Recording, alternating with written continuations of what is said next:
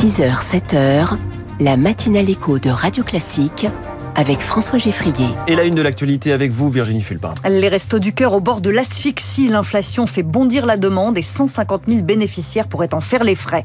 Et toi, tu as qui comme professeur de français? 12 millions d'élèves de retour à l'école aujourd'hui devant des enseignants pas emballés par le pacte proposé par le gouvernement.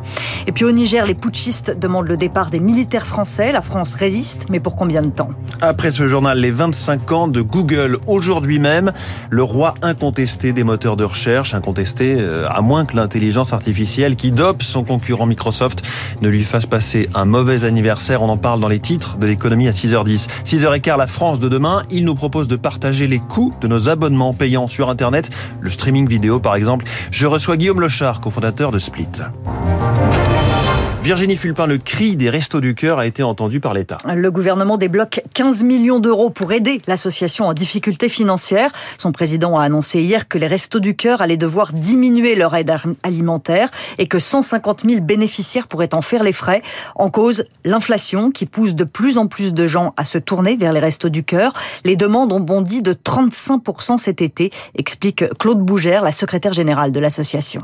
De plus en plus, on a des institutions locales qui ne sont plus en capacité de nous accueillir gratuitement. Donc, on doit se tourner vers le parc privé, on doit engager des frais pour mener notre action.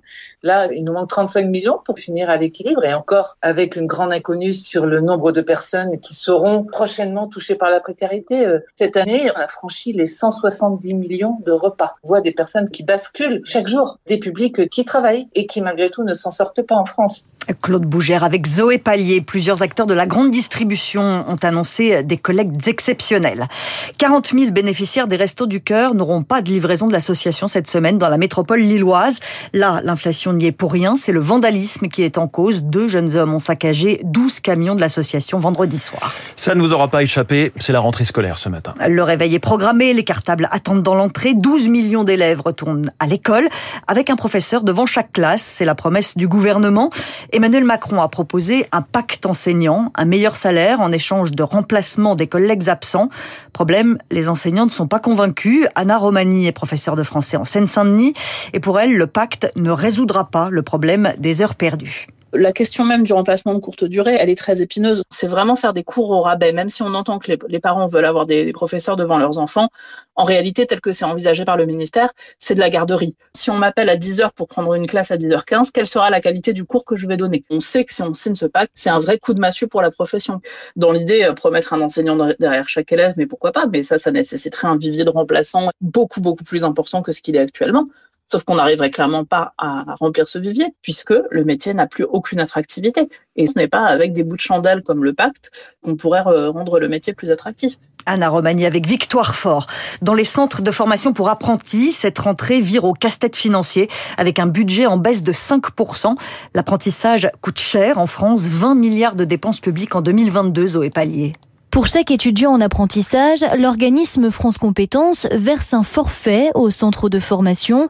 C'est ce montant censé couvrir les frais de scolarité qui est revu à la baisse. Pascal Picot, président de la Fédération nationale des directeurs de CFA. J'ai déjà un collègue euh, sur le plus gros CFA d'Île-de-France, la faculté des métiers d'Evry. Lui, il a une baisse d'un million d'euros. Donc clairement, il y a des sections qui ne vont pas s'ouvrir dès cette rentrée. Et on est plutôt sur des sections de boulanger, autour de la restauration, euh, la carrosserie, euh, les métiers où on a besoin de main-d'œuvre. Avec cette coupe budgétaire, France Compétences doit faire 600 millions d'euros d'économies. C'est anecdotique, estime Bruno Coquet, économiste affilié à l'OFCE. Le rabotage est une mauvaise réponse. La cause principale du problème n'est pas supprimée. Pour ce chercheur, ce qui creuse le déficit, c'est l'explosion du nombre d'apprentis, 14% de hausse par exemple en 2022, car l'État finance en grande partie leur salaire. Les apprentis du supérieur, ils n'ont pas besoin d'une aide de l'État pour s'insérer mieux en emploi. Donc c'est ça le premier problème. Ce premier problème, il coûte à peu près 9 milliards par an. Plusieurs acteurs du secteur demandent donc des aides plus ciblées par filière, en fonction par exemple du niveau de qualification ou des tensions de recrutement.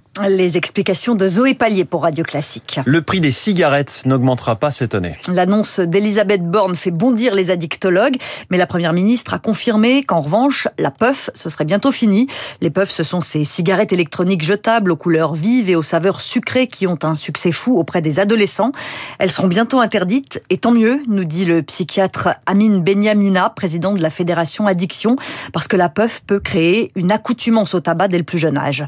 C'est une très bonne chose. Ça a la vertu d'envoyer un message clair sur les produits dits marketés qui se présentent euh, avec euh, évidemment toutes les bonnes intentions du monde, mais qui en vérité ciblent des jeunes, euh, avec des goûts, des présentations, mais surtout un dosage de nicotine qui a pour seule mission d'initier plutôt que de faire arrêter la consommation du tabac. Donc il y a un esprit derrière ce puff qui n'est pas un esprit de réduction des risques, mais plutôt en quelque sorte amener la curiosité des jeunes quant à la consommation ou bien l'expérimentation de la nicotine. Je rappelle que quand même ailleurs qu'en France, on a déjà pris des mesures pour limiter sa diffusion et parfois même l'interdire. Des propos recueillis par Rémi Fister. La campagne de prévention contre le papillomavirus démarre aujourd'hui dans les collèges avant le lancement de la vaccination pour les élèves de 5e dans un mois. Radio Classique 6h06, à partir d'aujourd'hui, de nombreux habitants de Mayotte n'auront accès à l'eau courante qu'un jour sur trois. L'île fait face à une sécheresse historique et les réserves d'eau s'amenuisent de jour en jour. La colère monte à Mayotte face à la menace d'une crise sanitaire.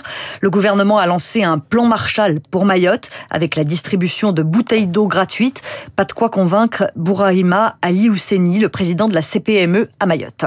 J'attends de voir, j'attends que les entreprises soient aidées. Pour l'instant, tout ça, c'est du vent. Quand vous n'avez pas d'eau, vous ne pouvez pas assurer les mesures sanitaires pour vos clients. On est en train de tuer l'économie du territoire. Le premier secteur euh, est l'hôtellerie et la restauration.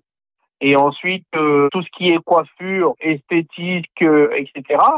À travers les différentes crises, on a perdu 2000 emplois sur le territoire. C'est les chiffres de l'année 2022 et cette année, je pense que ça va être encore pire. On va certainement se diriger entre 3 et 5 000 emplois qui seront perdus. Bouraïma Ali Ousseni avec Lauriane Tout-le-Monde. Pour combien de temps encore au Niger, la junte au pouvoir exige le départ des 1500 militaires français sur place? L'ultimatum prend fin aujourd'hui. Pas question de se plier à cette exigence, répond le ministre français des Armées, Sébastien Lecornu. Mais la situation devient intenable, Marc Tédé. Des milliers de manifestants rassemblés une nouvelle fois ce week-end aux abords de la base militaire française de Niamey pour réclamer le départ de nos soldats.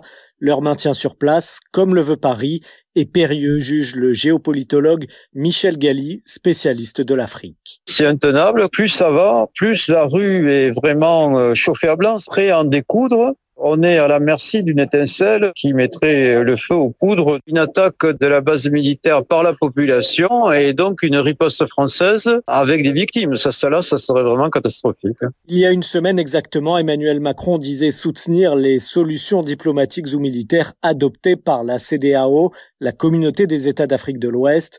Or, la fermeté affichée par l'organisation pourrait être de courte durée, explique Paul Dutchman, rédacteur en chef du site Africa Intelligence. Si la CDAO reconnaît à un moment donné la junte comme une autorité non pas légitime, mais en tout cas comme l'autorité de transition du pays, comme elle l'a fait avec les pays voisins du, Mali, du Burkina Faso, la France serait obligée de changer son discours vis-à-vis de cette junte-là. Paris serait obligé de reconnaître à ce moment-là l'aspect officiel des demandes formulées par cette junte. Impossible dans ce cas pour la France de ne pas rappeler son ambassadeur ou de refuser de rapatrier ses troupes.